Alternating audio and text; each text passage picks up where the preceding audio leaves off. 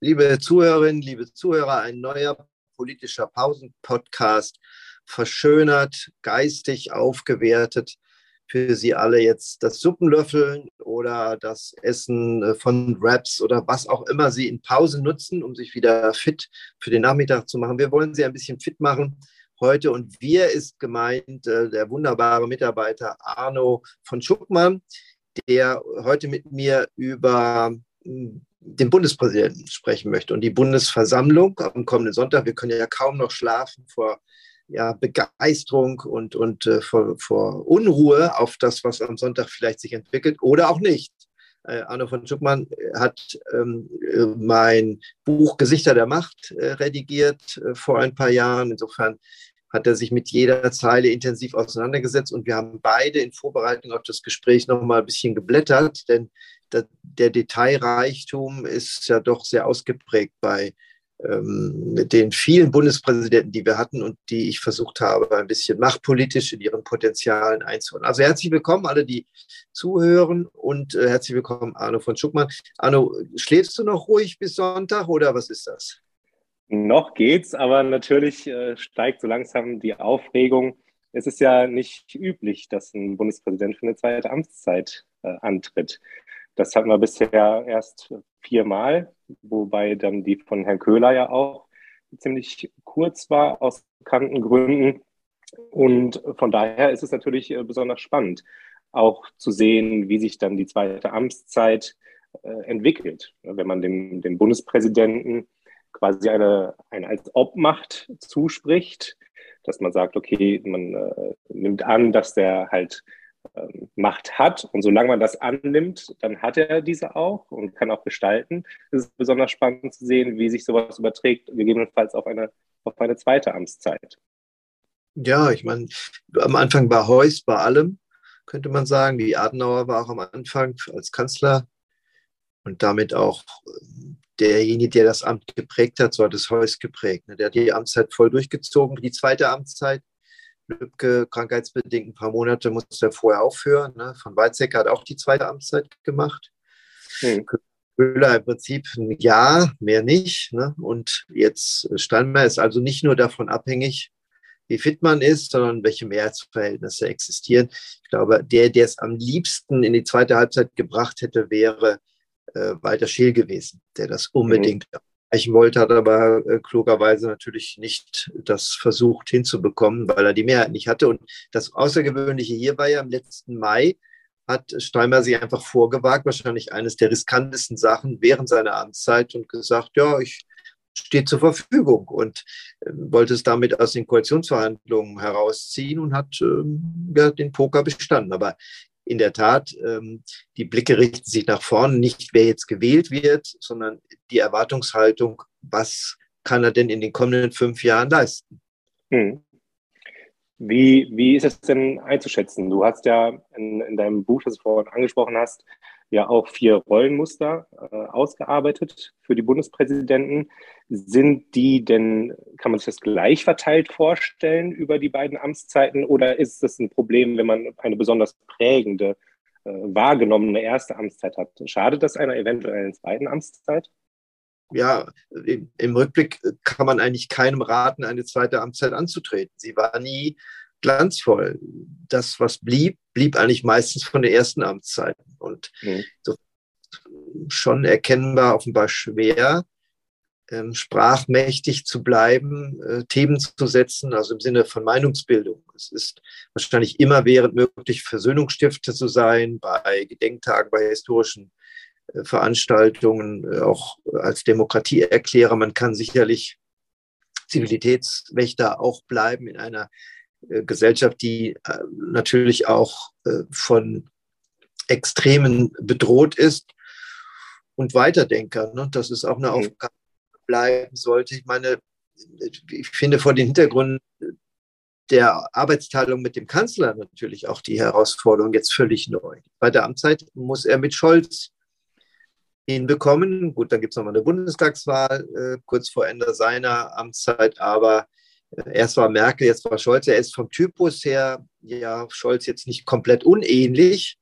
aber die Herausforderungen sind natürlich vollkommen andere. Insofern kann man schon sagen, das Modell, die Demokratie aufsuchen, weiter zu erklären, kann er wahrscheinlich in der Postpandemie machen, in Bürgergesprächen mhm. wird weiterlaufen, aber ist er einer, der uns mit den Zumutungen auch konfrontiert, die, die der Transformationsprozess notwendig macht. Das weiß ich nicht, aber es wäre, glaube ich, sehr wichtig auch, dass er ja, sich praktisch an die Spitze vielleicht auch dieser Veränderungsnotwendigkeiten stellt, also veränderungspatriotisch die Zumutung zu begleiten und darauf zu achten, wenn die Ampelregierung schon ähm, nicht so dramatisch auf Veränderungen setzt, dass es doch zukunftstauglich zu Veränderungen kommt. Denn wir spüren ja, was alles nicht funktioniert, wie reparaturbedürftig dieser Staat ist. Und da könnte er doch im Sinne des Gemeinwohls das inklusive vorantreiben, dass es nicht ungerecht geht, dass es sozial ist, dass es fair ist, aber dass wir erfahren kommunikativ, was überhaupt sich verändern sollte.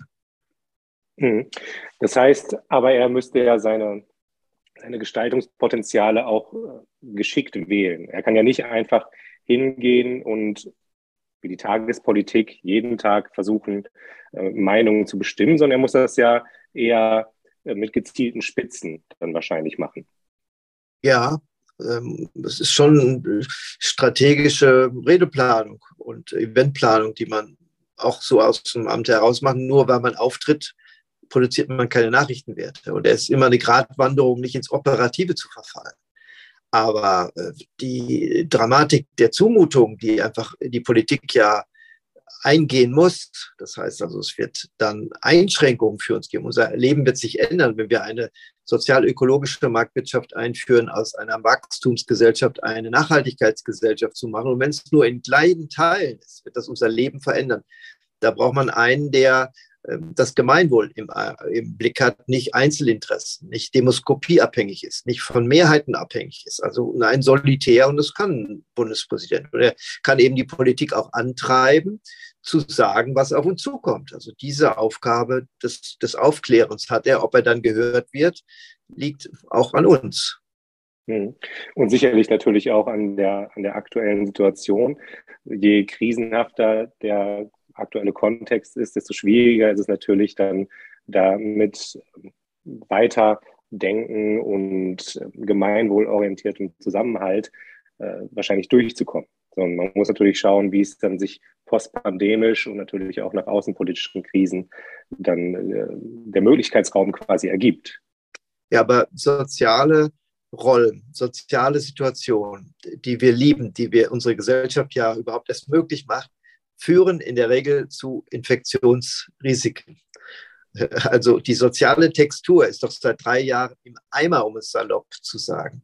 Die äh, Coronokratie mit der Distanzdemokratie, in der wir konfrontiert sind, äh, lässt ja äh, alle mit sozialer Kompetenz zum Infektionsrisiko werden. Was ist denn das für eine Qualität von Willensbildung, von Partizipation, von Öffentlichkeitsherstellung, das ist doch absurd in einer Zeit, in der wir leben. So, insofern brauchen wir auch ihn, den Bundespräsidenten, um uns anzutreiben, aus diesen Höhlen wieder rauszukommen, mhm. um das Soziale aufsuchen zu wollen, Freude am anderen zu haben. Auch da brauchen wir einen Ein äh, Einpeitscher. Jetzt ist das Problem, Steinmeier ist jetzt nicht ähm, der, der leidenschaftliche Missionar, äh, der äh, so als Antreiber eigentlich wirken kann. Aber er ist der einzige Verlässliche in Vielfaltskrisen, der noch da ist, so ungefähr. Ne? Alles ändert sich, er bleibt. Das ist die Form von verlässlicher Langeweile, die aber ganz hilfreich sein kann als Berechenbarkeit in einer Zeit, in der sich alles wandelt. Also es sind hohe Aufgaben, finde ich, und ähm, wahrscheinlich muss er sich in dem einen oder anderen Punkt auch neu erfinden, um uns dann antreiben zu können. Mhm. Ja, Mut machen, um wieder zusammenzufinden. Das ist, glaube ich, ein, ein ganz wichtiger Punkt da ist halt immer, was ich mich dann nochmal mit Blick auf die zweite Amtszeit äh, gefragt habe, ist das vielleicht sogar ein Vorteil, dass ähm, Steinmeier in der ersten Amtszeit jetzt nicht wie andere Bundespräsidenten zuvor mit besonders großen Reden aufgefallen ist, sondern er war am Anfang stark im Fokus bei den Jamaika-Koalitionsverhandlungen, dann bei der Großen Koalition, äh, Sondierungsverhandlungen. Bei der Großen äh, Koalition, bei den Verhandlungen, als er dann die SPD dazu animierte, in die Große Koalition einzutreten. Ähm, aber er ist halt nicht durch die großen Reden wie andere Bundespräsidenten, auch wie Gauck beispielsweise aufgefallen oder Weizsäcker oder auch Herzog der, der was, war was war für dich der wichtigste Satz oder die wichtigste Rede, die irgendwie in Erinnerung ist? Von Herrn Steinmeier? Ja. Tatsächlich ist mir da gar nicht so konkret in Erinnerung geblieben. Ich, für mich ist das omnipräsent, die, äh, die, äh, sind die Fotos mit den Parteivorsitzenden ähm, und Herrn Steinmeier und der Inszenierung dieser Fotos, als ja. er dann die Parteispitzen einbestellte, um an die äh, Verantwortung, an die gesellschaftspolitische Verantwortung zu appellieren, doch schnellstmöglich eine Regierung zu finden, nachdem es sich so lange hingezogen hatte. Das ist so, was komplett in Erinnerung geblieben ist. Ja. Die Reden sind nicht so präsent. Ja, vielleicht aber in dem Umfeld schon diese Rede, die er montags danach hielt, als in der Nacht mhm. die Ampel äh, die Jamaika-Gespräche scheiterten. Ne? Also mhm. ich erwarte, dieses Ich erwarte, das hat man von einem Bundespräsidenten so vorher nicht gehört. Ich erwarte, mhm. Ähm, dass die Parteien sich verdammt nochmal jetzt, so war das natürlich nicht formuliert, zusammenraufen. 73 Prozent äh, war mittig gewählt, dass da irgendeine Regierungsbildung raus entsteht. Er wird nicht das Spiel mitmachen, Auflösung Bundestag und so weiter, um irgendwie Neuwahlen ja. Das war schon eine sehr markante Formulierung, die ihn als Kanzlermacher auswies. Und vielleicht war das die entscheidende. Die anderen Reden, sehr stark geschichtsmächtige Reden ähm, zu ähm, den Jahrestagen 1848, 49 Revolution oder Novemberrevolution, 1918 und so. Auch die Reden, die er in Italien, Polen gehalten hat an den Gedenkstätten der NS, ähm, das sind wunderbar großartige Lesen zum, Reden zum Nachlesen, ne? aber sie haben genau. jetzt nicht den Satz produziert, der uns jetzt äh, heute bewegt. Ne? Hm. Ja, deswegen wäre, wäre meine, meine Annahme, weil er halt noch nicht dieses große ähm, gesellschaftspolitische Projekt beispielsweise angestoßen hat oder noch nicht die, diese große Integrationsrede gehalten hat, dass er vielleicht da sogar noch mehr Potenziale hat, als hätte er das schon getan. Ja, ich meine, im Duo war das ja eigentlich das Aufregendste, was wir so als Zuschauer oder auch als Wissenschaftler erleben konnten. Also Gauck Merkel ne, zum Beispiel. Ne, die, genau. Ja. Diese, diese selbstrührende Kraft, ähm, Emotionen als ja, Demokratieapostel, ne, wie mhm. Gauck und dann diese Eiskönigin im Kanzleramt daneben. Ne. Das ist ein großartiges ähm, Pendant, was die Verfassungsorgane kompensatorisch eben auch zulassen. Und da finde ich, ist es im Moment schwer zu sehen, wie sich Steinmeier und Scholz so deutlich unterscheiden können, weil wir im Kanzleramt ja jetzt nicht mehr eine Koalition haben, wie der Willen, wie die GroKo, sondern wir haben jetzt eine äh, selbstgefundene, ähm, selbst euphorisierende Ampelkoalition, die jetzt loslegen könnte, auf die wir als Bürger ja auch warten, dass sie loslegt. Und so, sich selbst Progress zuschreibt. Als ja, und wo ist dann äh, die, vielleicht äh, muss er sie mit Fröhlichkeit äh, übertrumpfen. Ja. Ich weiß es nicht. Also irgendwie muss er sich in dem Punkt neu erfinden, um die zweite Amtszeit nicht nur irgendwie abzusitzen. Da ist er überhaupt kein Typ. Er ist unglaublich umtriebig, wissbegierig und er ist auch Moderator in eigener Sache. Das habe ich auch noch nie erlebt im Schloss Bellevue in den Formaten, wie er da moderiert, äh, selbst intensiv eingelesen als einer von anderen, der eben mitdiskutiert und nicht irgendwie nur vorher eine tolle Rede hält.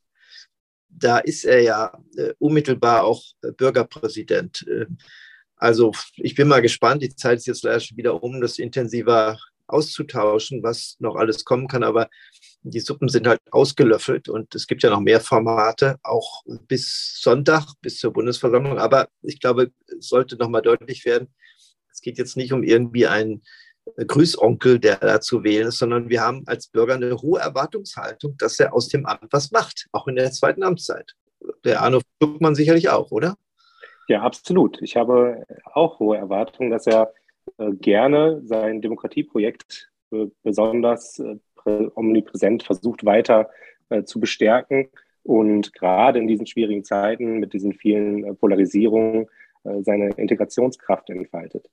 Ja, und neben einem unauffälligen Scholz richtig auffällig sein im Schloss Bellevue, das wäre doch mal was. Danke fürs Mitmachen, danke fürs Zuhören. Danke auch.